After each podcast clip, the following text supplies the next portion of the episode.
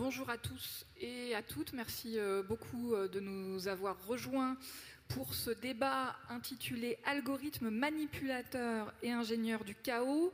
petit rappel peut-être, parce que c'est vrai qu'avec tous les débats tels qu'ils se déroulent actuellement, on aurait presque tendance à oublier. En 2011, euh, au moment des printemps arabes, beaucoup de commentateurs, y compris de médias d'ailleurs, parlaient euh, de manière un peu excessive, hein, probablement, même plus que probablement, de révolution Facebook. À l'époque, on exaltait le rôle des, réseaux sociaux comme, euh, élément de, communication et de mobilisation des dissidents dans les régimes autoritaires. Cinq ans plus tard, après euh, la victoire du Livre lors du euh, référendum sur euh, la sortie du Royaume-Uni de l'Union européenne, et après la victoire de Donald Trump aux États-Unis, on accusait essentiellement Facebook, YouTube, Twitter, etc., d'avoir enfermé les électeurs dans leur propre représentation, d'avoir on va dire, entraîné une, agressivité particulière dans le débat politique, euh, d'avoir été euh, mise à profit euh, par les forces les plus réactionnaires, d'avoir été manipulée aussi réellement par, un certain nombre d'acteurs dont on, reparlera. notamment, on pense à, Cambridge Analytica, hein, cette société de marketing politique telle qu'elle se présentait, qui a été accusée d'avoir siphonné les données de 88 millions d'utilisateurs de Facebook pour les utiliser euh, pour faire de la publicité ciblée, justement pro-Trump ou euh, pro-Brexit, euh, et au conseil d'administration de laquelle hein, on retrouvait un certain Steve Bannon, âme, âme damnée de Trump. alors, est-ce que les médias sociaux sont devenus des outils de manipulation des opinions publiques? Est-ce que les, forces populistes ont peut-être mieux compris que d'autres hein, comment, comment les utiliser, comment les, instrumentaliser Comment est-ce qu'on en est arrivé là Qu'est-ce qu'il y a de véritablement nouveau dans tout ça, puisque la manipulation des affects ou euh, le, fait de, rester dans des cercles euh, qui pensent un peu la même chose, ça n'est pas particulièrement nouveau. Donc qu'est-ce qui est véritablement nouveau dans ce qu'on vit Et euh, bah, qu'est-ce qu'il faut faire de tout ça? Quatre intervenants avec nous pour en parler. Giuliano D'Aempoli, oh je perds mes. Giuliano D'Aempoli, qui est donc écrivain euh, et journaliste, qui a été adjoint au maire en charge de la culture à Florence, euh, conseiller euh, de Matteo Renzi quand il était président du Conseil en Italie, qui est aujourd'hui à la tête de Volta, un think tank basé à Milan et créé en 2016, auteur d'une douzaine d'ouvrages. Certains consacrés à l'économie numérique, à l'élection de Barack Obama, au mouvement 5 étoiles. Le dernier en date, ben, on est en pile dans le sujet, puisqu'il s'appelle Les ingénieurs du chaos. Euh, qui est paru en France chez Jean-Claude Lattès et qui justement analyse la montée des populismes des deux côtés de l'Atlantique et leurs usages de la technologie à partir notamment du cas euh, italien. Euh, juste à côté, Katharina Nokun, on prononce comme ça? Ouais. qui est donc militante des droits sur Internet, écrivaine, blogueuse, qui a été directrice politique du Parti des Pirates Allemands en 2013, qui euh, bah, s'investit dans euh, des, campagnes pour euh, les libertés civiles sur Internet depuis, et la vie privée depuis une, dizaine d'années et qui a publié en 2018 un livre intitulé, en traduction française, hein, Les données que j'ai appelées Comment nous vendons notre liberté aux grandes entreprises. Juste à sa droite, Baptiste Cotras, sociologue spécialiste des médias sociaux et de la mesure de l'opinion publique chercheur au laboratoire interdisciplinaire Sciences, Innovation, Société de l'Université de Paris-Est, le LISIS, et auteur l'année dernière de La voix du web, nouveau régime de l'opinion sur Internet. Et enfin Guillaume Chalot, ingénieur en informatique, ancien de chez Google pendant trois ans, dont dix mois chez YouTube, c'était entre 2010 et 2013, on aura évidemment l'occasion d'en reparler, euh, qui a travaillé sur le système des recommandations de vidéos, aujourd'hui chercheur à l'Université Paris-Est et cofondateur euh, en 2017 d'algotransparency.org, qui est donc une association dont l'objectif est d'informer euh, sur l'impact des algorithmes dans notre accès à l'information. Alors on va peut-être justement euh, commencer par... Euh, on, se tutoie, ce sera peut-être plus simple. On va commencer par toi, Guillaume. donc tu, tu as travaillé chez Google, et notamment donc pour YouTube. À quel moment et pourquoi a eu lieu ta prise de conscience qu'il y avait un problème avec les algorithmes de curation? Alors, euh, la prise de conscience sur l'algorithme euh, de YouTube était très rapide. En fait, il y avait d'autres personnes qui en parlaient à l'intérieur de YouTube qui disait bon ben oui, on, on, recommande toujours la même chose, donc par design, en fait, on ne peut pas sortir, sortir de sa bulle. On n'essaye pas de, de, montrer des choses qui sont un peu extérieures à la bulle. Et à chaque fois qu'on essayait de faire des choses comme ça, on se rendait compte qu'il y avait un peu moins de, moins de temps de vue, que c'était pas, euh, pas très efficace. Donc en fait, YouTube a très vite abandonné euh, les projets qui, qui, essayaient de faire ça pour se focaliser sur euh, leur objectif qui était le temps de vue, avoir un milliard d'heures de vues par jour. Donc aujourd'hui, c'est dépassé. Ils ont plus d'un milliard d'heures de vues par jour sur, sur tout le monde. Donc c'est quand même incroyable par rapport, à, par rapport à la télé, à quel point c'est c'est puissant, mais ça se fait à un coût, ça se fait au coût du débat civique, au coût de euh, ben, l'ouverture d'esprit, etc., qui n'ont jamais été mis en avant à YouTube. C'est-à-dire que concrètement, pour obtenir ce temps de vue euh, extrême, euh, on, entretient finalement le, spectateur, l'utilisateur de Google, toujours dans le même type de contenu? Voilà, donc en fait, ce qui a été montré dans des articles scientifiques, c'est que YouTube essaie pas, même pas de trouver ce qui est le plus efficace pour vous, euh, ce qui est le plus personnalisé pour vous. En fait, il essaye de vous pousser vers du contenu euh, qui a été prouvé très efficace, qui est proche de vos centres d'intérêt. Donc vous avez quelques gros attracteurs comme ça, de, type de contenu, que ce soit des vidéos de chats par exemple, c'est un attracteur. Euh, il y a des attracteurs aux extrêmes, à l'extrême droite et extrême gauche, aux extrêmes religieux. Donc il y a pas mal d'attracteurs comme ça, et en fonction d'où vous êtes, YouTube va vous pousser vers un attracteur. Et c'est ça qui est le plus efficace pour le temps de vue. Alors, Katharina, euh, euh, toi qui êtes depuis euh, une, dizaine d'années justement dans, ces milieux de, militants des libertés sur Internet, moi j'ai toujours entendu dire depuis des années, dans ces sphères-là, justement, il y avait cette fameuse phrase hein, quand c'est gratuit, c'est toi le produit. Donc on, sait bien que euh, le, modèle économique euh, de, ces, euh, de, ces, acteurs, c'est la prédation des données. à quel moment est-ce que toi ou d'autres, hein, vous avez pris conscience que peut-être le problème était effectivement au-delà et que ça pouvait, y compris ce modèle-là, avoir véritablement un impact politique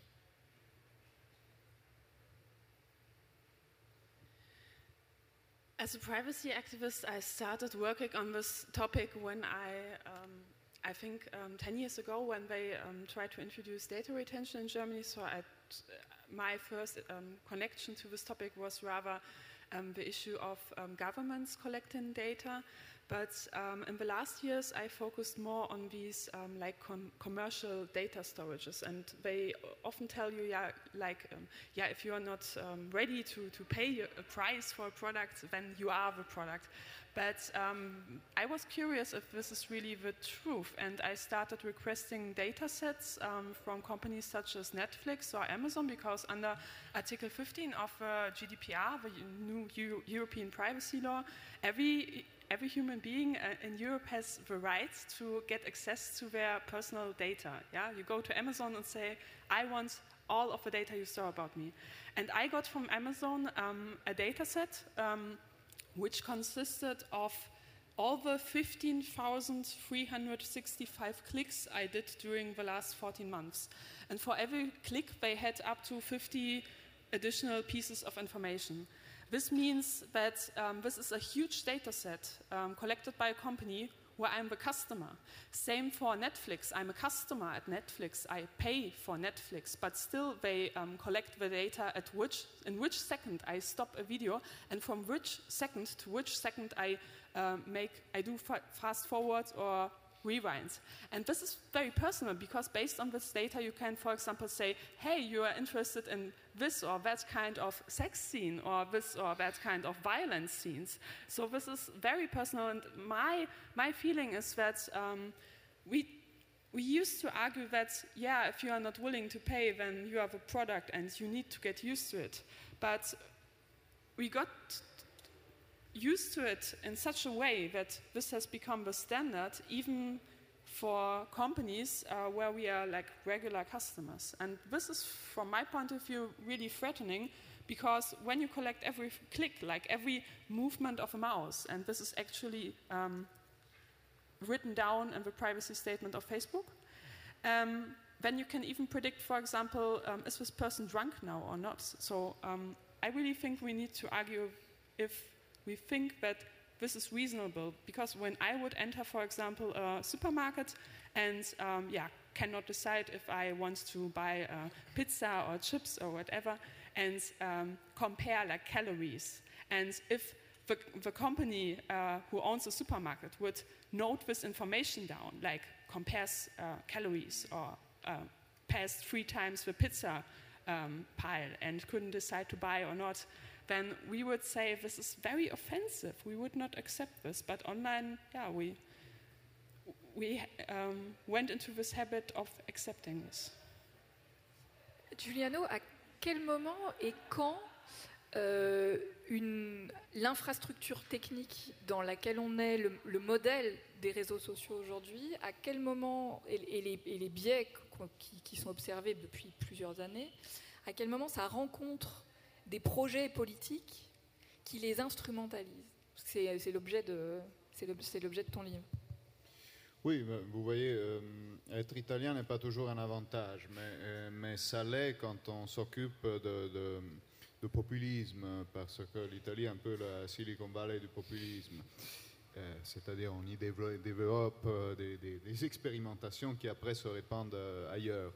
Et donc, euh, sur le sujet en question, on a eu effectivement une, une, une initiative très précoce par rapport à ce qui s'est passé ailleurs, c'est-à-dire qu'il y a un type qui s'occupait de, marketing euh, sur Internet au début des années 2000, qui s'appelait Gianroberto Casaleggio, qui a compris euh, plutôt que d'autres en politique que euh, tout ça, hein, évidemment, il ne prévoyait pas exactement tous les, développements, il n'y avait pas de réseaux sociaux à l'époque, etc., mais on pouvait quand même dégager certaines grandes lignes de fuite et de tendance.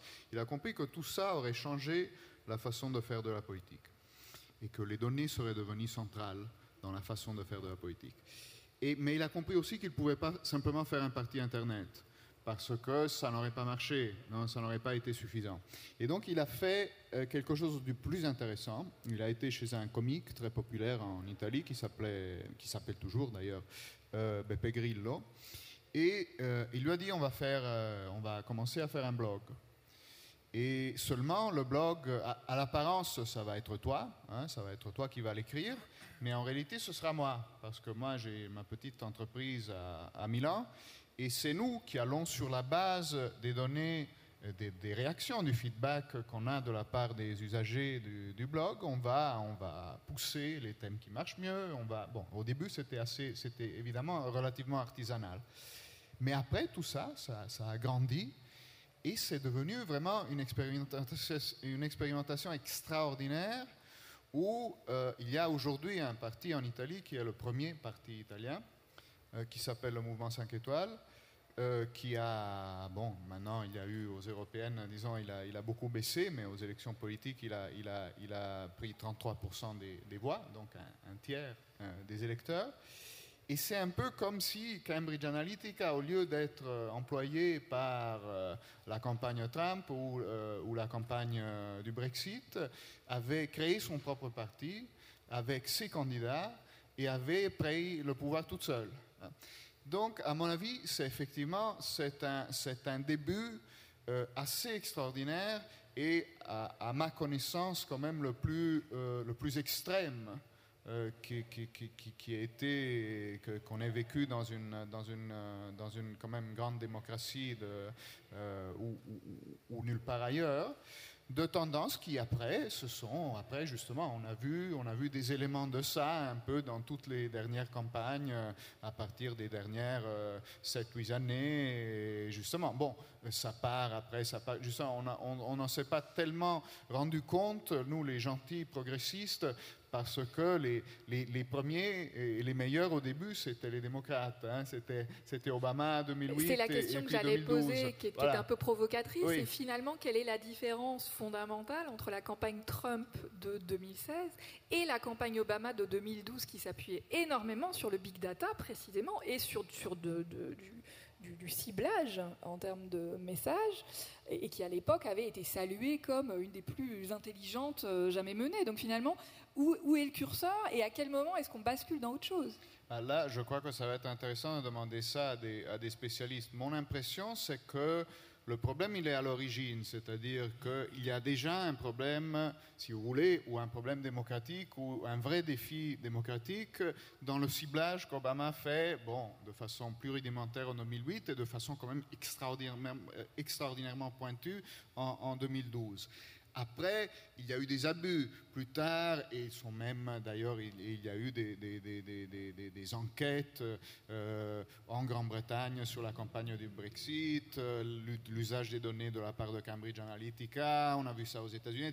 Donc il y a pu y avoir des abus qui n'étaient peut-être euh, pas à l'intérieur de la campagne Obama, mais le, le, problème politique, disons le problème politique de ces technologies, il se pose dès la campagne Obama. Et c'est de ça, à mon avis, qu'il faut, qu'il faut parler. Et nous, justement, ou, disons ceux qui partagent euh, certaines, euh, certaines euh, vues politiques, on n'a pas vu ça au début parce qu'on était trop, trop enthousiaste du résultat. Hein. Et, donc, c'est quand même c'est un nœud sur lequel réfléchir. D'ailleurs, c'est la question, j'ai interviewé Steve Bannon pour, pour mon livre, et c'est évidemment sa, première réponse. Non? Euh, quand, quand tu commences à lui poser des problèmes de ce type, il te dit, mais bon, mais tant que c'était vous euh, qui gagnez, tant que c'était Obama qui gagnait, vous étiez content. Alors maintenant, vous n'allez pas, pas nous faire le coup de la, de la manipulation digitale.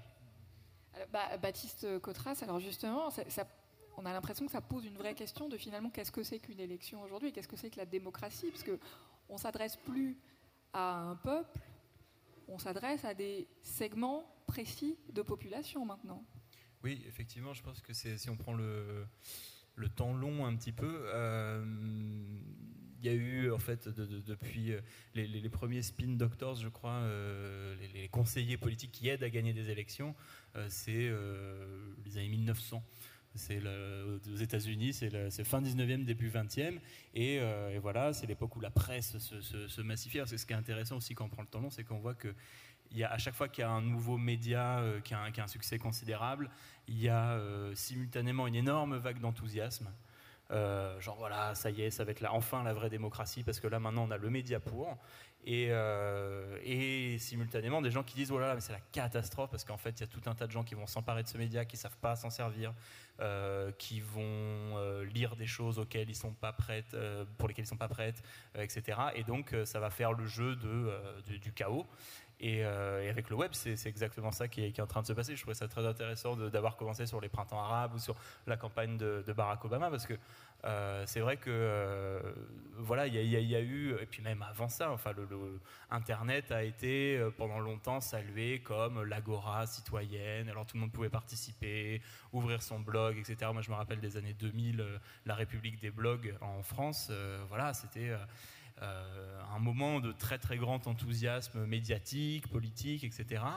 Euh, et puis alors ce qui a changé peut-être entre les années 2000 et aujourd'hui, c'est que euh, la parole sur le web s'est massifiée. C'est-à-dire qu'il y a eu un premier mouvement de démocratisation au moment où en fait ça devient super simple de créer un site, de créer un blog pour, pour, voilà, pour s'exprimer. Il n'y a plus besoin de savoir coder, il n'y a plus besoin de savoir faire une page HTML. Donc ça, c'est un premier moment mais c'est des formats encore hyper longs, encore hyper euh, euh, rédigés, et en fait qui font que les blogueurs, on sait maintenant que c'est, euh, en tout cas ceux des années 2000, et je dirais encore plus aujourd'hui, c'est des gens qui sont pas si éloignés des journalistes, des éditeurs, des producteurs, des, catégories sociales, des métiers qui sont en rapport à l'écrit qui est facile, etc. alors que voilà, avec Facebook, avec Twitter, on est sur des formats beaucoup plus courts, beaucoup plus proches de, l'expression orale. Et donc, c'est. Euh, euh, voilà, ça, c'est ça. Encore, on va dire, baisser les coûts d'entrée pour s'exprimer sur le web. Et donc, on a quelque chose qui se massifie énormément. Et alors ça, ça déclenche, euh, alors en ce moment, plutôt de la peur. Hein. et, le, je trouve le, titre de notre session qui est sur l'écran, euh, il est, moi je trouve il est assez flippant, hein, personnellement. Euh, algorithme, manipulateur, ingénieur, c'est ton livre. C'est ça, c'est vrai quand on lit ça, alors, oh on, s'angoisse. alors c'est pas qu'il faille pas s'angoisser, parce qu'effectivement, il y a des choses qui posent des, très vraies, très importantes questions.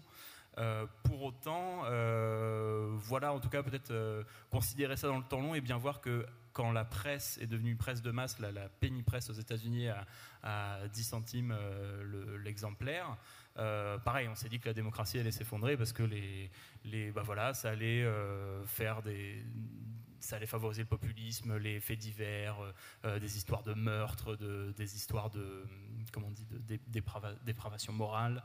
Euh, et que donc voilà, la démocratie allait s'effondrer. Bon, la démocratie est toujours là, donc on, peut supposer qu'elle sera aussi toujours là. Ce qui importe de comprendre, c'est qu'est-ce qui change vraiment avec, euh, avec voilà, ce nouvel état de la sphère médiatique et de comment on peut jouer avec ça. Alors justement, ce qui change vraiment, j'avoue pour moi c'est une, une, vraie question, mais, mais sans doute que, Guillaume va pouvoir donner des, éléments là-dessus, parce qu'il euh, il y, a aussi, il y a aussi des, chercheurs qui disent D'abord, d'une certaine manière, ce que les sociologues appellent euh, homophilie, c'est-à-dire le fait de fréquenter ses semblables, des gens qui pensent pareil que soi, c'est absolument pas nouveau. Euh, dans les années, euh, je sais pas, dans les années 60 ou 70 en France, les gens du PC lisaient l'Humanité et les gens de droite lisaient le Figaro, et d'une certaine manière, chacun était dans sa sphère. Donc finalement, qu'est-ce qui, change de ce point de vue-là? Et, aussi sur la, manipulation des affects, parce que c'est un ressort politique qui là aussi est ancien et, qui est déjà documenté. Donc finalement, qu'est-ce qu'il y a de neuf dans, la période dans laquelle on vit et, euh, qu'est-ce que, euh, qu'est-ce que les mutations technologiques apportent de spécifique finalement? Alors oui, donc ce qu'on observe maintenant avec les élections à la fois européennes, euh, américaines, c'est énormément de fake news, énormément de désinformation, de propagande. Euh, donc nous, on s'en rend pas, forcément compte tout un chacun, euh, mais il y a une certaine partie de la population qui est extrêmement ciblée et, qui est très touchée par cette propagande. Moi, je m'en suis rendu compte quand mon père, en fait, a été touché par la propagande russe et a commencé à me répéter des éléments de propagande russe. Et du coup, je suis allé, chercher sur les réseaux sociaux comment il avait été touché et j'ai vu euh, comment ça, l'avait touché au milieu de la France profonde. Euh, donc ça, ça c'est pas nouveau. Euh, après la Révolution française, pour prendre un exemple, euh, comme la liberté d'expression était totale, il y avait ben, des, petits journaux pas chers qui sortaient à tous les coins de rue. Et du coup, les fake news étaient beaucoup plus faciles à écrire et beaucoup plus sensationnelles que les histoires vraies. Donc tout le monde s'est mis à inventer des histoires dans le petit journal qui, vendait à la sauvette et, et se faire beaucoup d'argent comme ça. Et du coup, c'était un, des gros piliers de la terreur. Du coup, euh, bah, on publiait une fausse news sur euh, une telle personnalité, la police arrivait, l'embarquait et lui coupait la tête. Et ça, a été vraiment un, désastre. Et pour arrêter ça, je crois que c'était en, 1793 ou 95, ils ont pris la décision de euh, faire signer, on avait le droit toujours le droit de dire ce qu'on voulait, mais on devait signer à la fin son nom euh, sur l'article. Et ça, cette petite mesure euh, extrêmement simple, ça a diminué énormément euh, les fake news. Donc pour revenir à la question maintenant, qu'est-ce qui est nouveau? C'est pas ces fake news. Ce qui est nouveau, c'est deux choses. C'est un, les algorithmes. Donc sur YouTube, plus de 70%, 75% des vidéos vues sont vues à la suite d'une recommandation de YouTube. Donc c'est un algorithme qui décide de 75% de tout ce qui est vu. Sur Facebook, c'est encore pire parce que tout le newsfeed est euh, filtré par l'algorithme et donc il décide quels amis vous allez voir et quels amis vous n'allez pas voir. Donc le fait qu'on ait ces algorithmes, en fait, euh, ces algorithmes, ils vont avoir des biais naturellement. Ils vont préférer un certain type de contenu que d'autres. Donc ça, c'est un biais qui est dû à l'algorithme, euh, à l'algorithme lui-même. Et le but de Facebook et de YouTube, c'est pas du tout d'avoir des algorithmes qui représentent vraiment ce que vous voulez, mais c'est vraiment de vous faire rester le plus longtemps possible en ligne. Et du coup, ça va. Un des biais, par exemple, que j'ai observé, c'est les théories du complot, parce que les théories du complot sont extrêmement efficaces pour faire rester les gens en ligne longtemps, parce que c'est fascinant, c'est un peu absurde, et les gens restent des heures devant ça. Du coup, c'est favorisé, amplifié par les algorithmes.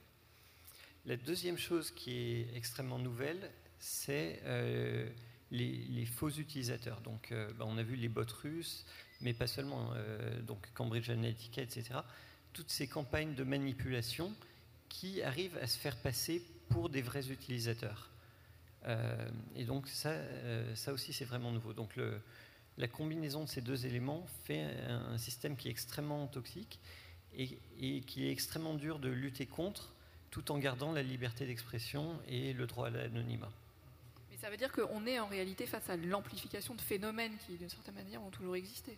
Voilà, c'est ça. Donc en fait, tout, chaque truc mauvais qu'on voit, ça a toujours existé, mais il est amplifié d'une certaine manière et utilisé par des acteurs euh, de propagande d'une manière qui n'a jamais été faite euh, avant.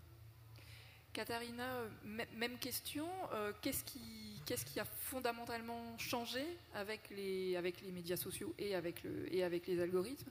Et qu'est-ce que dans ta, dans ta pratique, par exemple, dans ton, usage, dans, ta vision du, débat public, qu'est-ce que tu observes comme, conséquence, euh, justement, sur, le, sur la, discussion euh, citoyenne, collective, euh, par rapport, y compris à, ce que disait Baptiste tout à l'heure, c'est-à-dire cette, vision très enthousiaste qu'on pouvait encore avoir il y a quelques années de, de grande agora citoyenne euh, dont on se rend compte qu'à l'usage, euh, c'est plus compliqué et beaucoup plus conflictuel que ce qu'on avait pu imaginer.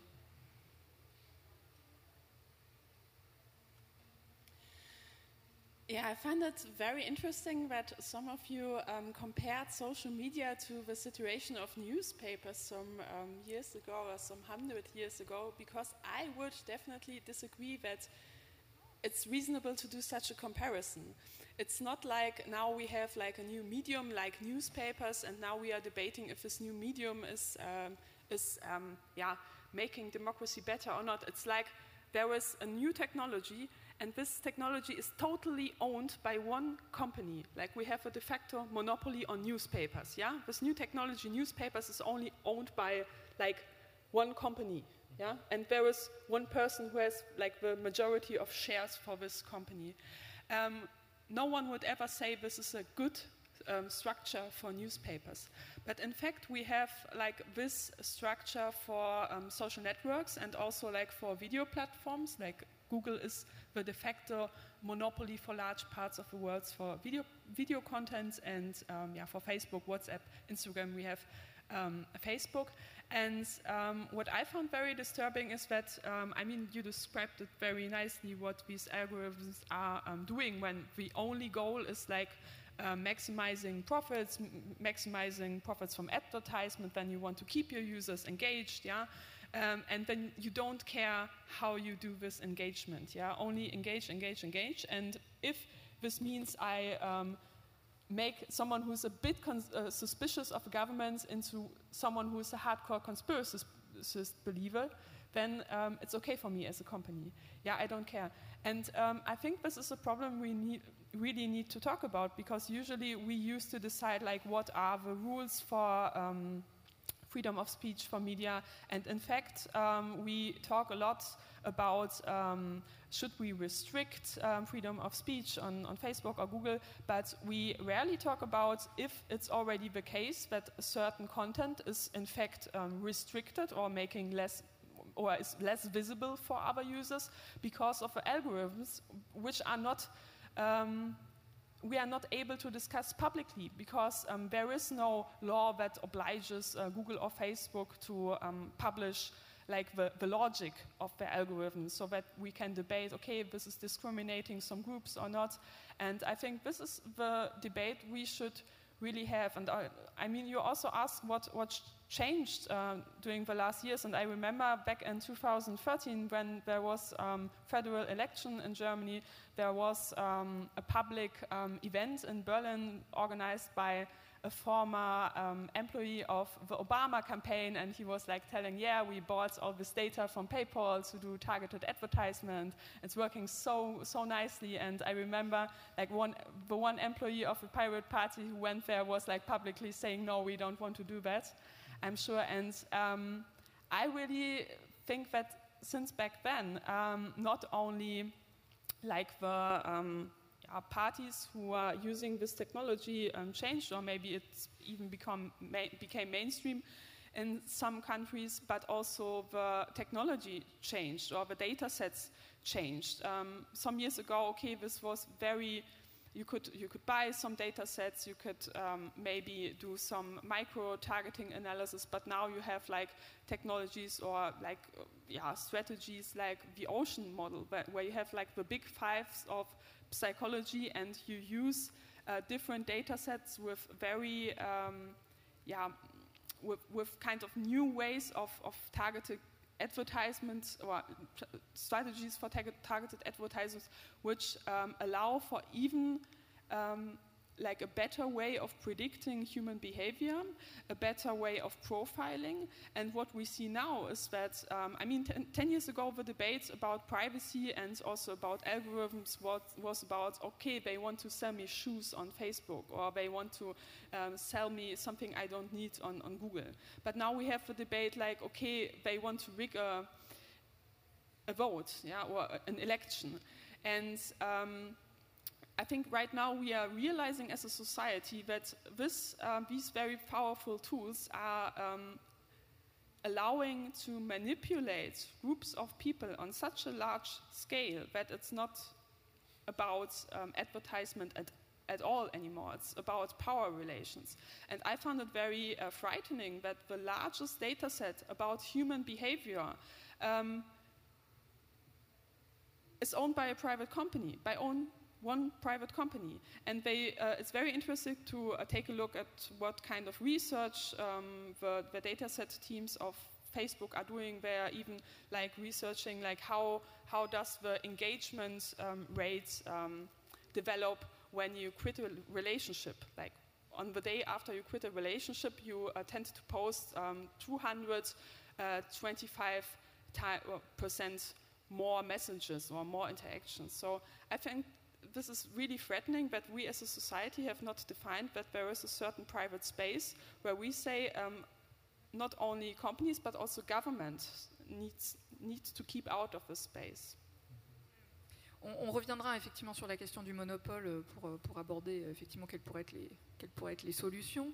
Euh, sur, sur, la question des effets politiques, moi il y a toujours quelque chose qui me, qui me, qui me perturbe un peu, c'est qu'effectivement par exemple dans la présidentielle américaine, c'est maintenant très documenté, euh, effectivement, ce que Cambridge Analytica a fait, les campagnes menées par la fameuse ferme à de Saint-Pétersbourg, etc. Donc les logiques de manipulation, on les voit effectivement. Et pour autant, je, suis euh, toujours perturbée par le discours qu'on peut entendre, par exemple, chez les démocrates, qui est d'attribuer la victoire de Trump unilatéralement à ses campagnes, en se posant euh, le moins possible la question de euh, leur candidate, de son profil, de sa campagne, ou des questions sociales, de dynamique sociale profonde. Euh, moi, je me souviens d'avoir lu des reportages, par exemple, dans la, dans la Bible Belt ou dans les, zones sinistrées économiquement des États-Unis. La dynamique Trump, on la voyait monter. donc la question que j'aimerais bien poser, bah, et à Giuliano et à, et à Baptiste et aux autres d'ailleurs, c'est comment on fait pour à la fois évaluer quel est l'effet spécifique de, euh, de, ces, de, ces, de, ces, manipulations ou de ces, de ces, de ces mobilisations euh, liées à la technologie et, comment on fait pour ne pas tomber dans ce qu'on pourrait appeler une espèce de solutionnisme technologique inversé qui serait en fait d'attribuer à à l'utilisation euh, délétère de Facebook ou de YouTube euh, euh, des, tendances politiques lourdes qui, qui, me semblent quand même aussi ancrées dans des, dans des réalités sociales, sur, pour le coup, sur le temps long. Giuliano Mais il n'y a aucun doute, c'est le grand risque de ce type de débat, c'est-à-dire les, mauvais perdants qui, cherchent des excuses, c'est facile pour un leader politique ou pour un parti politique de dire on a perdu parce qu'il y a eu des manipulations. Ont... Euh, et c'est dangereux, à mon avis, comme, argument à, avancer, parce que c'est tout à fait évident qu'il y a certains des éléments, d'ailleurs classiques, qui font la politique de tout temps, euh, reste, reste euh, très important et même probablement prioritaire par rapport à tout ce, dont nous sommes en train de parler là. Parce qu'il y a d'abord justement des, phénomènes de, fond, des tendances de fond, quand, il y a des partis des, États-Unis où pour la première fois la, euh, la life expectancy, la, L'espérance de vie. L'espérance de vie euh, des, des, des, des, hommes, des mâles euh, blancs de, de, plus de 50 ans euh, commence à, régresser par rapport, par rapport à, à, la, progression qu'ils avaient eue jusque, jusque-là. quand il y a en Europe, justement, on, voit comment s'est construite l'Europe et, comment ça marche et comment ça, avantage, disons, certains, certains, certaines catégories par, par rapport à d'autres, disons, les, nomades par rapport à, ceux aux sédentaires, à mon avis, mais bon, on ne va pas rentrer là-dedans. Euh, il y a des, tendances lourdes en Italie euh, quand il y a des régions où l'emploi, non, le chômage des jeunes est au-dessus de 40-45%, bon, c'est tout à fait évident euh, qu'il y a, des, causes profondes. Euh, après, sur ces causes profondes, il y a justement, moi j'avais appelé mon livre sur, le mouvement 5 étoiles, La rage et l'algorithme, parce qu'il y a la rage, il y a la colère, et puis il y a les ingénieurs du chaos qui ont compris que c'est une ressource euh, politique euh, extraordinaire et qui aujourd'hui peut être exploitée de façon beaucoup plus pointue par rapport il y a dix ans. C'est vraiment un peu comme l'invention, il y a dans, cette série de, je ne sais pas si vous avez vu le film du, Brexit, euh, il, y a, il, y a, un film qui, qui, est, passé sur Canal d'ailleurs sur la, campagne du Brexit. À un certain moment, Dominic Cummings, qui est le, directeur de la campagne en faveur du livre, il dit c'est comme si on était sur une plateforme pétrolière, il y a toutes ces poches de rage en dessous, il va falloir qu'on aille qu'on aille pêcher à l'intérieur de euh, chacune de ces, poches. Et aujourd'hui, vous avez des technologies, c'est comme le fracking, hein, comme dans, le pétrole. Euh, dans le pétrole, vous, avez aujourd'hui des technologies qui vous permettent d'aller, chercher des poches de pétrole à l'intérieur des rochers. Avant, vous vous, y arriviez pas là. Et aujourd'hui, avec, avec ces systèmes-là, c'est comme le fracking. Hein. Vous pouvez, de façon beaucoup plus pointue, aller prendre ces colères, qui, sont, qui ont souvent des causes légitimes, quelquefois, quelquefois pas, hein, mais disons qui sont toujours de vraies colères. Et puis vous allez, du coup, hein, pouvoir les exciter, les diriger, et à la fin, les diriger dans la direction qui, qui vous intéresse. Euh, mais ce n'est pas que le seul facteur. Il y a en politique des facteurs qui restent euh, dominants. Si vous voyez les, changements de sondage, euh, on a vu ça en Nouvelle-Zélande, par exemple, quand on change de leader, hein, le facteur leadership qui est un facteur quand même traditionnel de la politique, qui existe depuis toujours, ben, ça continue à avoir un impact énorme en Nouvelle-Zélande. Le Labour Party était, était très bas dans les sondages un mois avant les élections. Ils changent de leader, ils ont le même programme, les mêmes hommes, les mêmes. Il y a Jacinda qui, qui, guide la campagne, et là, boum, 20% en plus dans, dans, dans, la, dans, les... Donc, euh, c'est ça qui est intéressant il faut pas, ce serait une erreur de dire que tout a changé et que tout dépend de ça, mais on ne peut pas quand même nier euh, que, euh, il dit, euh, ça c'est pas le film, ça c'est lui dans son blog, la, vraie personne, il dit si vous voulez faire une campagne électorale aujourd'hui, n'embauchez pas des publicitaires, n'embauchez pas des experts de politique, embauchez des physiciens. Hein, parce qu'ils vont savoir utiliser les données de façon, euh, de façon extraordinairement pointue. Et ce n'est pas un hasard, et je, vais terminer parce que je parle toujours trop, euh, si euh, dans les campagnes américaines, par exemple, on voit qu'à chaque fois, celui qui était le directeur de la digital campaign de la fois d'avant devient le directeur de toute la campagne politique de la fois d'après. C'est-à-dire Jim Messina, en 2008, campagne Obama, il ne dirige que la partie digitale. 2012, il dirige toute la campagne. Brad Pascal, le euh, digital euh, manager de, Trump, euh, campagne 2016, il est maintenant en charge de toute la campagne de Trump de 2020. Donc quand même, il y a quelque chose. Oui, pour rebondir par rapport à ça, effectivement, moi j'aime bien la métaphore du pétrole parce que euh, ça, ça, montre bien que oui, c'est des, des, nouvelles techniques pour aller peut-être chercher des, des, voilà, des, raisons de, des raisons de la colère. En même temps, s'il n'y a pas de colère, on peut avoir les techniques qu'on veut, il n'y a, a, rien à, a rien à faire remonter. Quoi. Donc effectivement, ce serait illusoire de dire, bah voilà, euh, c'est cette espèce de technocentrisme qui fait, bon bah voilà, c'est Facebook qui a fait élire Trump ou c'est WhatsApp qui a fait élire Bolsonaro. Enfin, c'est évidemment. Ou Facebook qui a créé les gilets jaunes. Moi, ça m'avait énormément frappé, notamment, je me souviens, ça m'avait beaucoup énervé d'ailleurs d'un papier de BuzzFeed, euh, mm -hmm. États-Unis qui expliquait l'émergence des gilets jaunes uniquement par l'algorithme mmh. de Facebook, comme s'il n'y avait pas eu derrière et en amont aussi évidemment une colère sociale. Voilà. Ouais. Et ben effectivement, voilà, tout ça, on, on est bien d'accord que ce, ce, serait illusoire. En fait, je, je réfléchissais, mais moi en ce moment, je suis en train d'enquêter sur, euh, pas vraiment dans le domaine politique, mais dans le domaine du marketing et du, du marketing de données en fait. Et euh, en, en, fait, la vraie question, c'est euh, quels sont les moyens, parce que disait Giuliano à l'instant, que le y, y, a une espèce de, de, transfert en fait de pouvoir de ce que tu disais sur les, les, directeurs euh, digitaux qui deviennent les directeurs de campagne généraux. Dans les départements marketing c'est un petit peu la, même chose. C'est-à-dire le marketing concrètement c'est euh, comment faire pour que les gens achètent mon produit. Et donc euh, il y avait tout un appareillage qui existait auparavant comme dans les campagnes politiques euh, voilà basé sur la publicité euh, sur le packaging sur, sur toute une série de, techniques traditionnelles.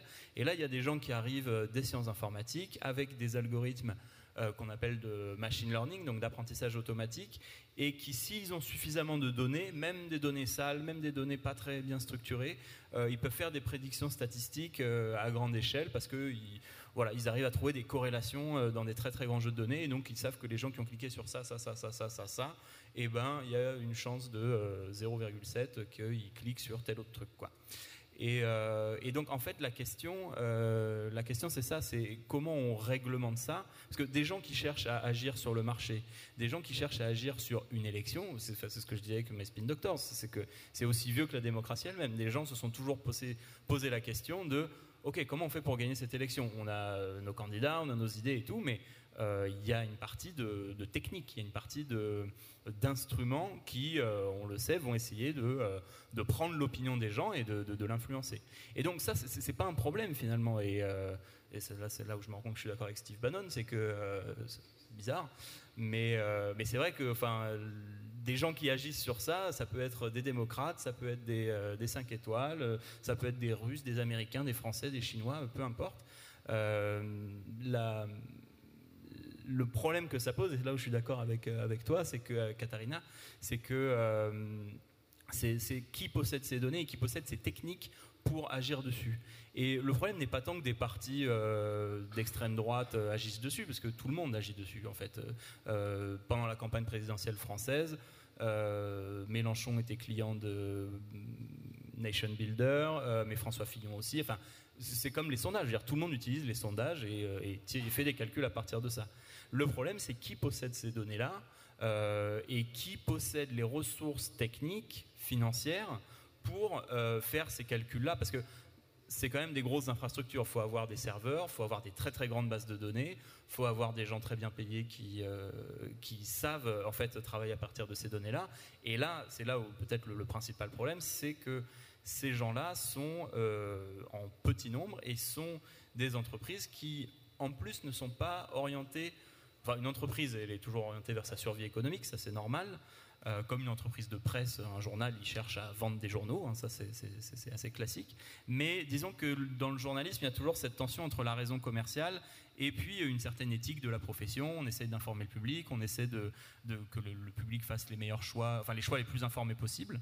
Euh, Facebook euh, Google, a priori, ils n'ont pas ça, ils n'ont pas cette couche morale, ils n'ont pas euh, euh, cet impératif un peu structurant, euh, en tout cas pas pour le moment, mais plus, on avance, là on est un peu dans cette période, j'ai l'impression, de, transition, quoi, et donc de la même manière que euh, quand la presse a commencé à avoir un, pouvoir euh, très important, il y a des instances de régulation qui sont mises en place, il y a une déontologie du journalisme qui s'est mise en place, où tu parlais du fait de, signer ces articles même euh, dès la Révolution française, voilà, c'est des standards qui deviennent, qui deviennent des règles pour tout le monde.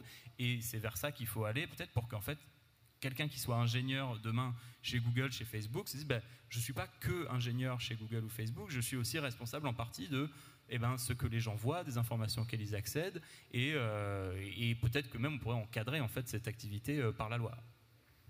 Alors effectivement, on va, terminer là-dessus d'ailleurs avant, de, passer la parole au, public. Euh, qu'est-ce qu'il faudrait euh, Parce que effectivement, même si ça ne fait pas tout et même si euh, il n'y a, pas que ça dans l'émergence de tout un tas de, forces réactionnaires d'un côté et de l'autre de l'Atlantique, on voit bien qu'il y a un problème et on voit bien que le modèle économique de ces plateformes a des effets dans le champ politique. Qu'est-ce qu'on fait de ça? Qu'est-ce qu'on peut faire? En termes d'information en termes de transparence, en termes de, solutions techniques, euh, et ou, et d'ailleurs souvent les deux sont liés, de solutions politiques, c'est-à-dire en termes de, régulation, et même au-delà, est-ce qu'il comment, comment on, finalement on, essaie de refaire démocratie? Parce que ce que tu disais sur euh, euh, il n'y a pas de couche morale chez, Google ou chez Facebook, est-ce qu'il faut qu'ils en aient une par exemple? C'est une vraie question. Ou est-ce qu'il faut construire autre chose pour les remplacer? Ce serait, l'idée, je ne sais pas. Enfin, j'en sais rien, mais euh, en tout cas, je pense que euh, c'est une prise de conscience qui est en train de se faire et qui pourrait, euh, dans le futur, déboucher sur ça. Guillaume, ce serait quoi les, là, où, là où les solutions? En tout cas, ça serait quoi la feuille de route? Donc déjà, la première solution qui, qui a déjà fait ses preuves, c'est la, la, transparence. Déjà, voir ce qui se passe sur YouTube. Aujourd'hui, on ne sait pas ce que nos voisins regardent sur YouTube, ce que l'algorithme leur montre. Donc j'ai créé Algo Transparency pour montrer ce qui se passait sur YouTube. J'ai montré qu'il y avait énormément de théories du complot, par exemple, qui étaient recommandées. Euh, Google a pris la décision en janvier de dire bon, euh, il y a trop de théories du complot qui sont, sont montrées, on va les diminuer. Et maintenant, on voit que, que c'est en train de diminuer. Donc, ça, c'est des milliards et des milliards de théories du complot complètement folles qui vont arrêter d'être amplifiées par des algorithmes. Donc, on, voit déjà euh, les effets de, de, cette transparence. Donc, cette transparence, elle peut être poussée par les gouvernements, mais simplement par des associations de, citoyens comme on l'a fait, euh, et surtout euh, par les utilisateurs qui peuvent choisir des, modèles plus transparents, des outils euh, qui sont plus respectueux de leurs données, comme Quant par rapport à Google, comme Firefox ou Brave par rapport à Google Chrome. donc la prise de conscience des utilisateurs peut avoir un énorme impact sur ces grosses entreprises au-delà de ça, est-ce qu'il faut, euh, est-ce qu'il faut des, lois supplémentaires Et d'ailleurs, comment on fait? Parce que moi, vous avez compris, je trouve que c'est une question qui est passionnante, mais comment on fait aussi pour ne pas, euh, enfin, pour ne pas mettre en danger au passage la liberté d'expression? Parce que c'est un, c'est un vrai débat, et on, le sent bien dans toutes les discussions qu'il y a aujourd'hui autour de ça. Hein. Ouais, donc la loi de transparence euh, qui force la transparence, ça ne met pas en danger la liberté d'expression, puisque ça, on voit juste ce qui se passe. On ouvre le capot. On ouvre le capot, donc on n'a pas besoin de voir qu'est-ce que les, comment sont codés les algorithmes? On a juste besoin de voir qu'est-ce qu'ils font. Quel groupe ils vont recommander sur Facebook, euh, quel post ils vont recommander sur euh, Twitter ou euh, YouTube. Katharina, même question. Qu'est-ce qui, serait aujourd'hui souhaitable, à la fois en termes techniques et en, termes, et en termes politiques? Yeah, I would agree that we need more transparency. Uh, I would also argue, as a privacy activist, that we need stricter privacy regulation, but I still think that these are only symptoms of a larger problem. I think the main problem is that we have here. Um, monopolistic structures. We have here uh, monopolies, and in every other area of our economy, when we have such powerful actors on a national level, yeah, not on a global level, but on a national level, we would be 100% sure that we need to do something about this. And now we have um, monopolistic players almost on a global level, except maybe China or Russia, which have other monopolies, of course, in these areas, but still we don't act. And um, yeah, I really think that we need to um, talk about if we want that companies um, get so big. For example, when we talk about Facebook, we not only talk about Facebook, we talk about the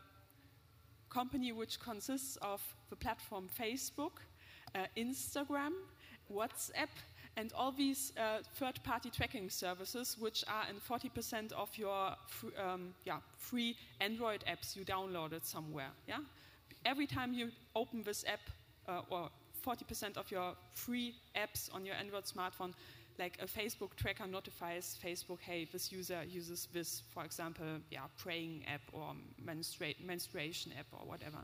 So um, I really think that we should talk about if we want that companies um, are expanding their monopoly from, from one market to the next market, because this is what Facebook is right now doing. In some um, countries, even you have this uh, Facebook Zero program. Yeah, Facebook says uh, we are we are um, for freedom of speech and. Um, we want to help the poor. That's why every user of um, who has a telecommunication company X uh, contract, they get Facebook for free. Yeah, even if you don't have any um, like uh, money left for, for calling someone or accessing like the real internet, you can still be on Facebook. So for um, a larger percent, grow, growing percent of population in some countries, Facebook is the internet, Google is the internet, because these are the companies they are accessing almost all the time. So I really think that we need to talk about if we want to at least separate these different parts of these um, companies which expanded to so many parts of our lives. Yeah, for example, when you talk about Amazon, you don't or not only talk about Amazon, you talk about um, Alexa, like the, the, assistant you have, you, you talk about Amazon Kindle, you talk about uh, Amazon Prime, like video services, you talk about Amazon Pill Pack, yeah, a, me- um, medicine provider. So um, I think we really need to um, separate this. And of course, we also um, not only to separate these um, companies, but also like the data flows, of course. In um, spring, um, there was a very interesting case in Germany um, where a government institution said to Facebook, Dear Facebook, we um, changed our law recently, and now you are not allowed anymore to um, bundle the data from Facebook, Instagram, and WhatsApp without explicit consent of your users. And if one user says, I, do- I don't want you to merge this data, then um, you can't kick them out anymore. And I think this was a very um, interesting case, and I hope that um, other countries will follow um, with this kind of legislation because I think really we need a separation of this data set. There can't be such a large, large data set about um, so intimate data about a person um, yeah, combined in one company. Because I, I over time think, I mean, who owns these companies? Yeah, elder guys. What if they one day get a midlife crisis? Yeah, what if one day Mark Zuckerberg gets a midlife crisis and decides, yeah, now I want to push like right wing or whatever. Yeah, crazy stuff. And we right now don't have the regulation to say uh, we see or we detect that this algorithm is doing weird stuff, and we are forbidding you to do this.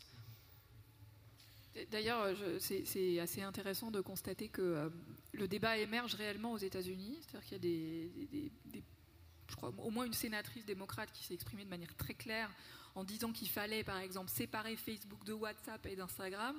Je, dois dire que je suis toujours un peu triste de voir que, pour le gouvernement français, par exemple, c'est pas du tout considéré comme une priorité.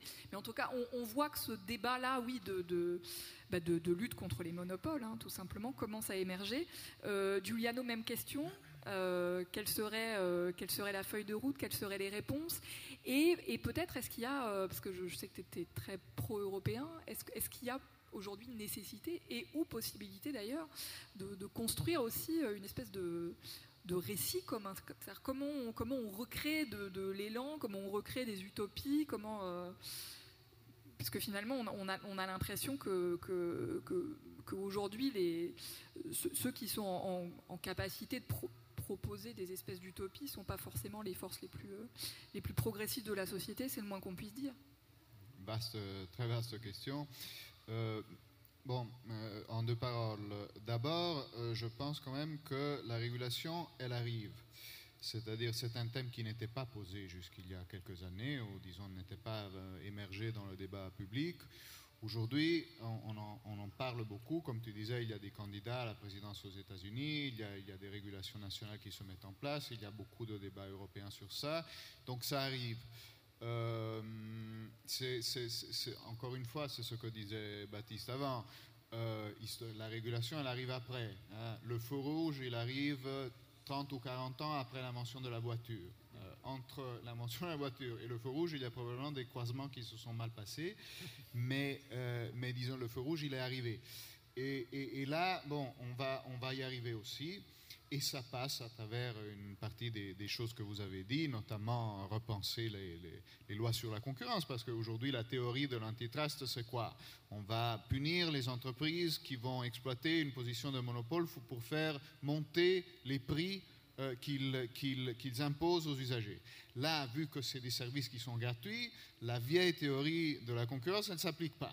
Et donc, il faut la repenser un peu sur la ligne de, ce, dont parlait Katharina, mais c'est en train de se faire, notamment au niveau européen, de façon, quand même euh, plutôt intéressante. Et puis, il y a énormément d'autres idées qui sont en train d'émerger. Elles viennent du monde de, la technologie. Elles viennent, hein. à mon avis, ce qui est important, c'est de dire qu'il va falloir les imposer. Hein. Moi, je crois, oui, à la, self-regulation des plateformes, etc., au nudge des usagers, etc. J'y crois, hein, parce que c'est évidemment une force. Mais je crois aussi, et encore plus, disons, au fait, c'est peut-être un vieux réflexe, euh, disons, euh, euh, colbertiste ou je ne sais pas, mais je crois quand même. Il est de plus en plus répandu. Voilà d'accord, qu'il y a certaines, règles qu'il va, qu'il va falloir euh, imposer.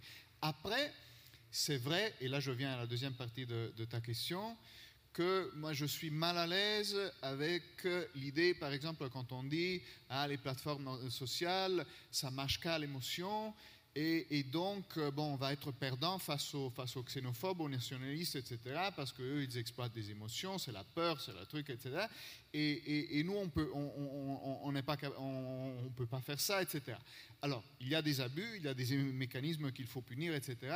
Mais quand on fait de la politique, quand on veut, euh, quand on veut euh, disons, gagner des élections et réaliser des projets, bah, il faut aussi comprendre qu'on ne gagne pas avec des slides en PowerPoint, avec des graphiques en disant hein, alors là, si vous votez contre le Brexit, ça va être euh, deux points d'emploi en plus, deux points, ça va être là.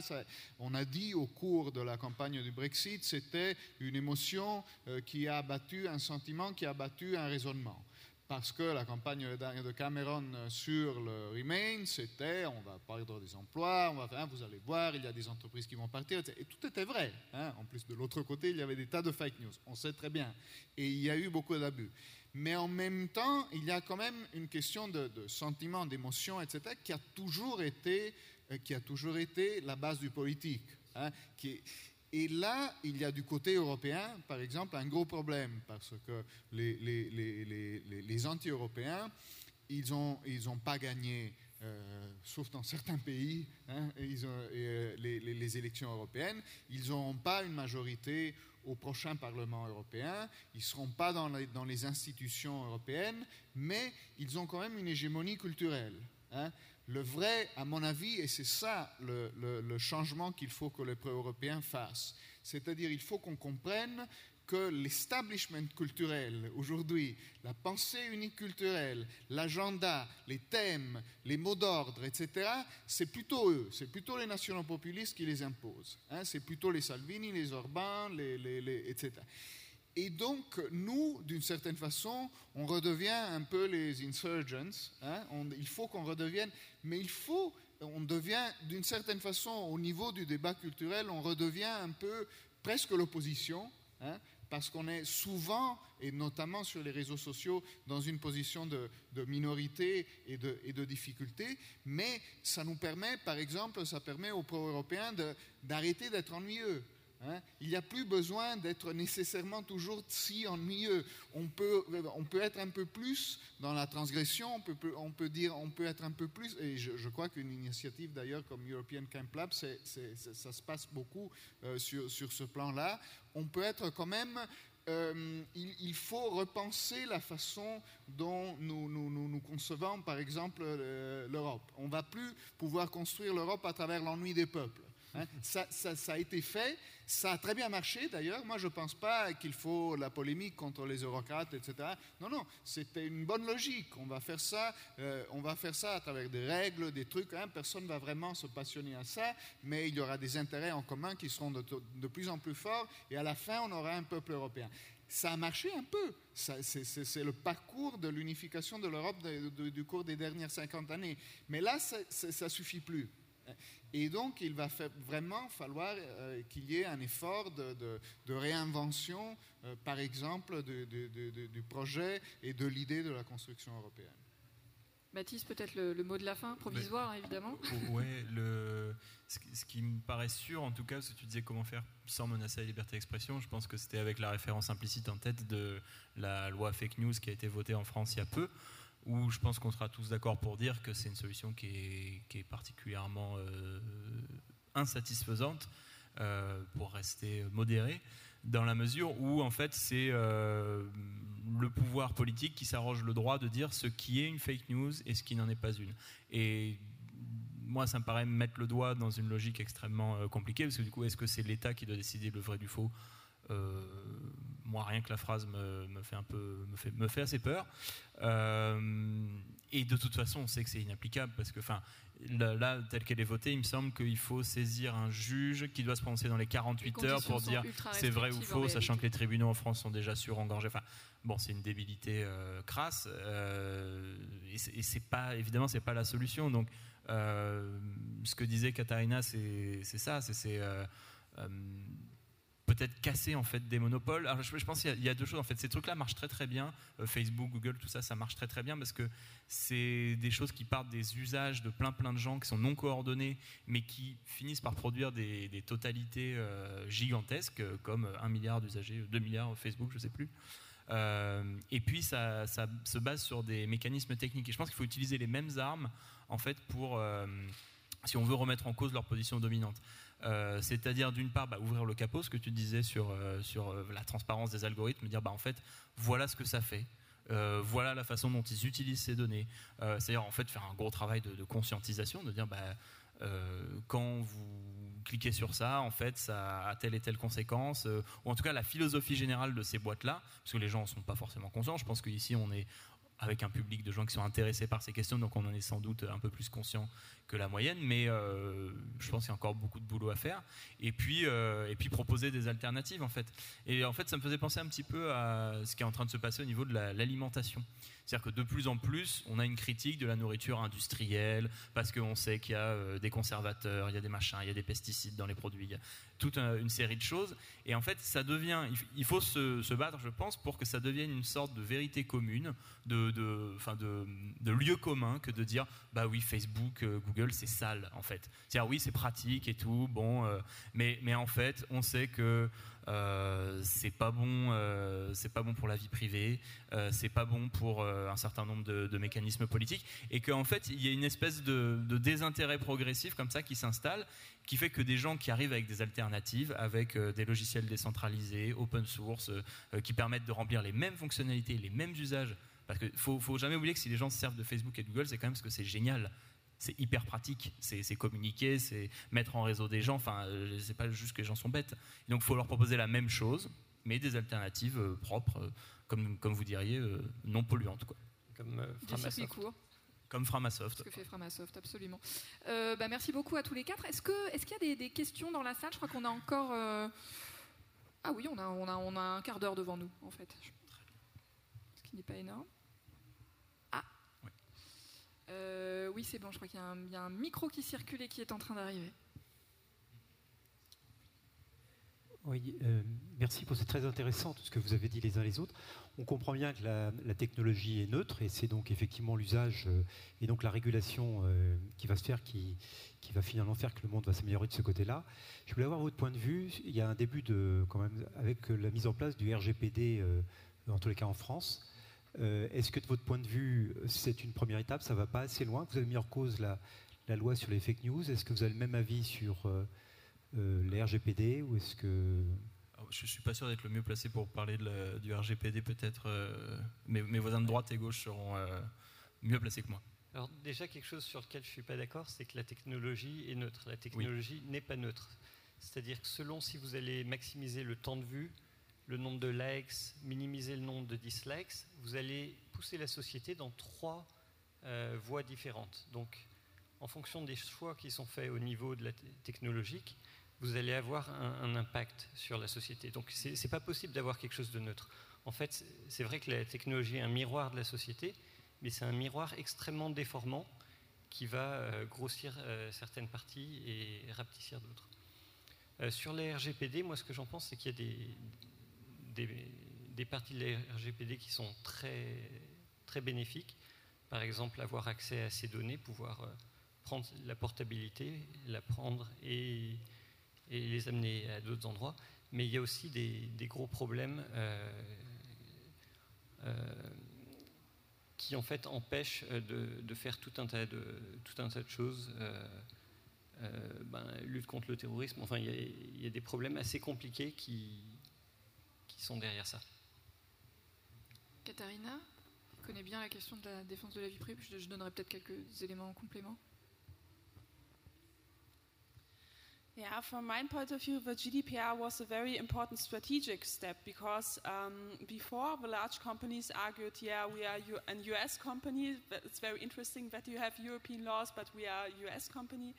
Um, and now the GDPR has this very strict uh, rule that um, from the moment on you target European users, and I can argue in front of a court that you are targeting European users that you are bound to respect these rules, uh, regardless if your company is, um, yeah, is, is situated in, in, in, Africa or in America or, or in India. Um, we don't care. Um, you need to um, respect these rules.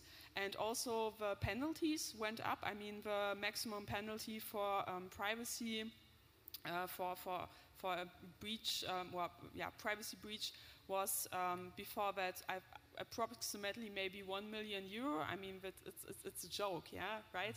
And now it's up to 4% of the yearly worldwide, um, yeah, turnaround revenue. So it's, in the case of Google or Facebook, several billion euro. So in, in, in such a situation, you start talking seriously about this topic because now it matters. It matters in terms of um, stock markets. Yeah? And um, I think the GDPR is, is, far from being perfect, right? It's a political compromise between a lot of different parties, a lot of different countries, which had um, very different levels of privacy regulation before that. But still, I think it's a strategically um, important step. But definitely, we need after that uh, more regulation, not only in the area of privacy, but also in the area of um, competition. Yeah. But um, still, I think um, regulating the amount of data that is collected is a very um, good strategical move because as long as there is this data, um, they will try to use it economically to uh, maximize whatever revenue, advertisements, political votes. Um, that's why I'm a huge fan of the GDPR. Um, but still, I think we need uh, to make our next step very fast because, um, I mean, you said it but most, um, yeah, most uh, social media election campaign manager later on become, became the general campaign manager because this is such an important issue. And the more all the parties are, which are right now in power are depending on um, this kind of electoral campaign, the more they will be reluctant to regulate in this field. That's why I think we need to go fast now. Euh, peut-être pour, euh, pour compléter euh, rapidement, alors moi je suis complètement d'accord avec Katharina au sens où je pense que c'était vraiment une avancée. ça change le rapport de force. Euh, ça change le débat politique. il faut voir les réactions aux États-Unis après euh, l'entrée en vigueur euh, du règlement européen en Europe. C'est-à-dire qu'il y, y, a une partie notamment de, la gauche américaine, des, représentants du Parti démocrate, etc., qui ont dit Ah, bah là, il se passe en Europe un truc intéressant, ce qu'ils sont en train vraiment de, mettre en place des règles beaucoup plus strictes pour, sur, sur, la question de la protection de la vie privée, qui vont s'appliquer à toutes ces boîtes avec lesquelles on a quand même un problème. Et, et ça a été regardé plutôt avec envie et c'est quand même pas souvent euh, euh, que, l'Europe est, perçue euh, de l'autre côté de l'Atlantique comme étant à la pointe d'un mouvement.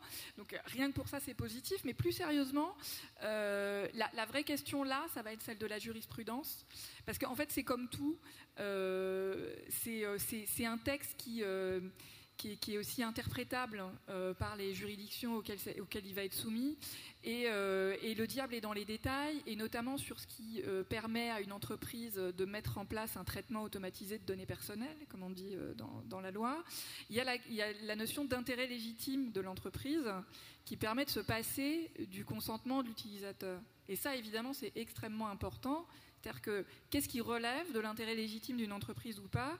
À quel moment elle a dépassé les bornes? Et c'est pour ça que des initiatives comme celle de, cette association euh, qui est basée en Autriche, euh, None of Your Business, ou euh, la Quadrature du Net en France, ou Privacy International, je crois qu'il fait la même chose, qui est de, faire des recours, hein, soit devant la CNIL, par exemple en France, ou devant d'autres autorités de protection des données personnelles, soit directement devant la justice. Je crois que c'est ce qu'a fait l'Internet Society contre Apple. Euh, non d'ailleurs, si je crois, mais c'est essentiel. Non, c'est Amazon, Google, Facebook, euh, pour l'essentiel Microsoft.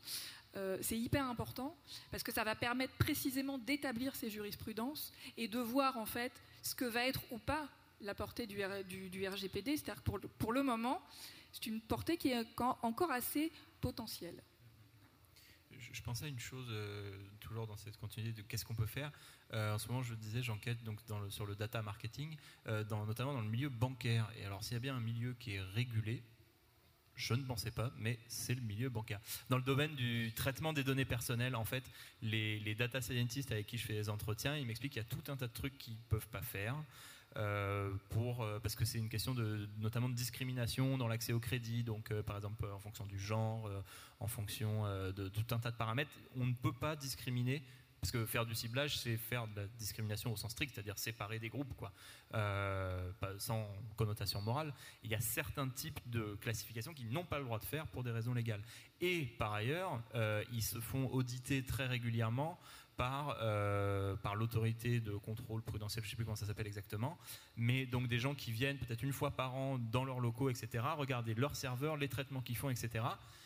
Et donc en fait, ça veut dire que quand il y a un enjeu important, on peut y mettre les moyens et on peut établir des infrastructures de contrôle, des gens dont c'est le métier, euh, et des gens qui vont auditer en fait les algorithmes et dire bah, qu'est-ce que vous avez fichu là? Ok, ça, ça va, ça, ça va pas, ça, faut le, rectifier, etc.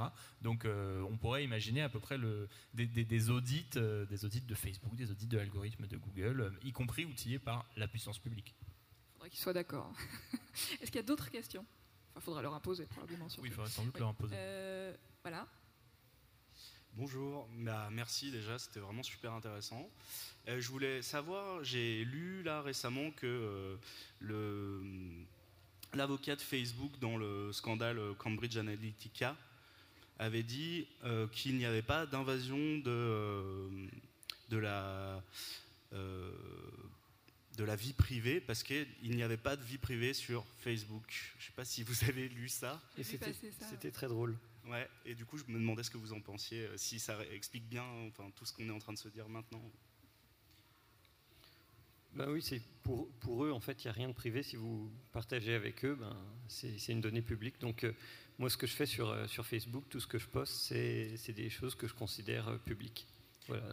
Mais, non, mais en, fait, c'est évidemment un peu spécieux comme argument, mais ça a aussi à voir, je pense, avec ce que c'est que le web social. Quand on publie quelque chose sur le web social, c'est que on accepte que ce soit public. Alors, Facebook, ça a ce statut complètement intermédiaire puisque c'est semi-fermé, donc ce qu'on partage, c'est pas avec n'importe qui, c'est pas euh, n'importe qui qui, peut nous trouver, mais en fait, je pense que ça renvoie à cette tension entre, bah, ok, qu'est-ce qu'on fabrique sur le web, est-ce que quel statut ça a, et Facebook évidemment essaie de pousser dans la direction de, bah non non, vous l'avez publié, vous l'avez publié, c'est comme ça. Est-ce qu'il y a encore d'autres questions? Oui. Bonjour, merci pour euh, votre euh, conférence. Euh, est-ce que vous pensez qu'il ne faudrait pas une éducation aux médias, donc avec un, une éducation à l'esprit critique, comme je dirais, ça puisse se faire pour la lecture, pour les livres, pour la télévision, et que ça manque un petit peu? Moi, je, serais d'accord pour qu'il y ait une ouverture complète de Facebook et de Twitter, dans la mesure où il y a des contre-pouvoirs, et, puis aussi des esprits critiques qui se forment, avec des audits qui soient généralisés, par exemple, indépendamment des réseaux sociaux. Donc oui, c'est sûr, mais euh, ce n'est pas suffisant. Donc déjà, il faudrait éduquer ben, les, enfants, les adolescents, mais il faudrait éduquer aussi les personnes âgées qui partagent euh, jusqu'à 6 ou 7 fois plus de fake news que les autres, parce qu'en fait, ils, ont été élevés dans un monde dans lequel tout ce qu'ils voyaient était, vrai. Si, les gens s'étaient donné la peine d'en parler, c'est que c'était vrai. Et, là, les personnes âgées sont parfois les plus touchées par les fake news. Euh, donc il faudrait déjà éduquer toute la population, mais même en éduquant toute la population, euh, ça ne marcherait pas parce que si l'algorithme est designé de telle sorte qu'il va trouver, euh, fraquer la colère, il arrivera à trouver votre colère même si vous savez résister, même si vous savez que l'algorithme est là pour, pour vous tenter. Ben, au final, vous, vous craquerez. Giuliano Non, je, voulais simplement, c'est peut-être pas une réponse à, la question, mais il y a quand même une chose qui me, frappe toujours un peu dans ces débats, c'est-à-dire on a souvent tendance à imaginer euh, que ceux qui, et c'est même un lieu commun, un peu journaliste, un peu des, commentateurs, etc., de dire euh, que ces mouvements, par exemple ces mouvements complotistes ou ces mouvements, euh, par exemple il y a cet énorme mouvement contre les vaccins aujourd'hui, non, qui, qui, est un peu un fil rouge qui lie entre eux d'ailleurs beaucoup de, mouvements de partis populistes, nationaux populistes, etc. Ah, on retrouve ça dans la, dans, dans la rhétorique plus ou moins explicite de, beaucoup de ces mouvements-là, etc. Et on a toujours un peu tendance à, imaginer, non, mais c'est des gens qui savent qui savent pas, pas grand chose, qui sont qui sont manipulés, enfin qui euh, il faudrait les informer, il faudrait, hein, c'est des ignorances. Et, et, et, du coup, quand on regarde les recherches sur ça, c'est pas du tout comme ça. C'est-à-dire euh, le niveau d'instruction des gens qui croient et qui contestent, par exemple, l'utilité des vaccins, euh, il est nettement supérieur à la moyenne. Hein, c'est des gens souvent qui vont euh, chercher des informations, qui vont être curieux, qui vont aller, qui vont essayer d'aller plus loin. Hein. Et après, ils vont, ils vont finir dans, les trous noirs et dans les spirales dont, parle Guillaume. Et, justement, et ça va les emporter dans, dans une certaine direction.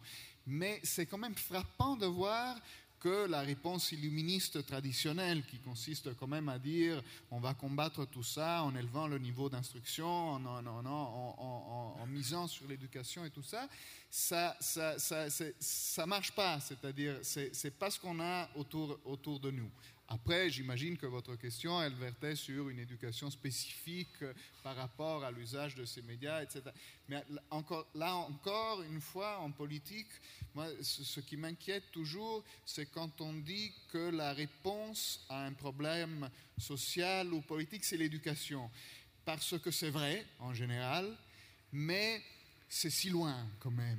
Non, je veux dire, l'éducation, c'est quand même, vous, commencez aujourd'hui, et encore, il faudrait avoir la volonté politique de le faire, et, souvent, maintenant, on est dans des situations où, des, où, les, où les partis, c'est un peu l'inquiétude qu'on a sur l'Europe aussi. Hein. Quand on dit qu'il aurait fallu former une culture européenne, oui, il aurait fallu commencer à faire ça et miser sur la culture euh, quand on pouvait le faire, dans les années 60, dans les années 70, quand il y avait le consensus peut-être pour le faire. Aujourd'hui, il va falloir essayer quand même, mais, mais les conditions politiques sont beaucoup plus dures et de toute façon, les effets, ils sont à, à 10, à 15, à 20, à 25 ans. Euh, donc, euh, oui, il faut garder les deux niveaux du débat ensemble, mais, mais il y a quand même des trucs euh, un, un, peu plus immédiats à faire aussi. Je crois que Katharina voulait réagir aussi. Yes, um, there are very interesting um, yeah, scientific research uh, programs um, which were looking, is there a connection between education, gender, wealth, and um, the belief in conspiracy theories? And then they found now like a significant um, correlation between these different factors. But um, the research in psychology says that the, one of the most important factors why, well, why people decide to believe in uh, like absurd stories like uh, conspiracy theories, um, is the feeling of being powerless, having no control over your life. And that is why I think that a re reaction to um, these very frightening movements must be more democracy, more transparency, giving people not only the feeling of having more control about their government, uh, of their governments, but really giving their, them more power and um, more options um, to control, to say yes or to say no. Because um, often I have the feeling we talk about uh, politics like, yeah, okay, people disagree. Maybe we need a better Instagram story. And I think, yeah, maybe, but maybe there's a small point in this absurd theory uh, which which is actually right. For example, when we talk about um, uh, large parts of the Brexit campaigns, some of these people say, for example, for me, lobbyism on European level is a huge problem, and I'm a big fan of Europe, but still I think we need a better regulation against lobbying and the in influence of large corporation. And if we would take these small true points and say, okay, we need to change this and not only talk about how to campaign and how to to do targeted advertisement, then I really think that we can um, solve at least part of the problem. Euh, on est arrivé au, au, bout du temps qui nous était euh, imparti, mais ceci dit, je pense que vous pourrez euh, continuer à discuter avec les intervenants de manière euh, plus informelle. Merci beaucoup à tous et merci euh, évidemment à vous quatre pour cette discussion absolument passionnante.